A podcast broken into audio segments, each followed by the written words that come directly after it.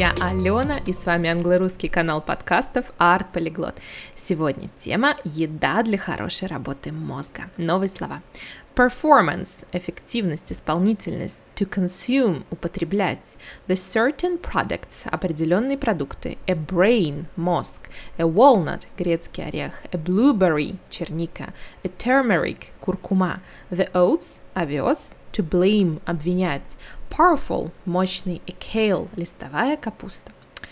All of us know that our body health depends on the food you put into your mouth. But I was surprised to know that the performance of our brains also depends a lot on the food we're consuming. The scientists have dedicated many years to establish the connections between certain products and the brain's activity. Are you curious what shall you eat when you start any mental activities?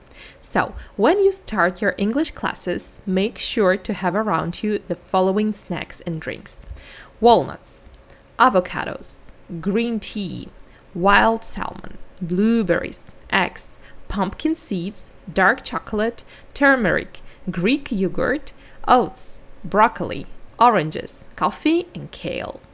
And the next time you feel desperate with this terrible English grammar, don't blame yourself. Just say, I need some dark chocolate and a cup of coffee for the best result.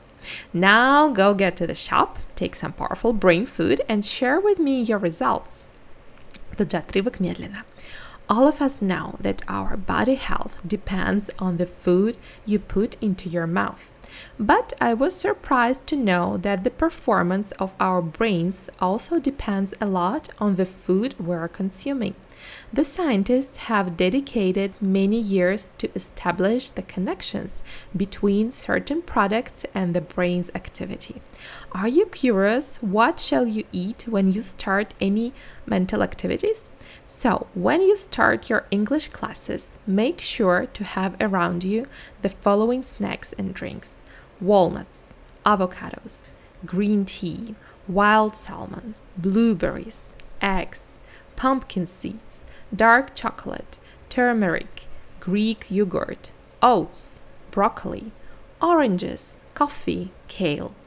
And the next time you feel desperate with this terrible English grammar, don't blame yourself. Just say, I need some dark chocolate and a cup of coffee for the best result. Now go get to the shop, take some powerful brain food, and share with me your results. Прослушайте этот трек несколько раз, чтобы польза аутоудирования была максимальной. Увидимся в Инстаграм!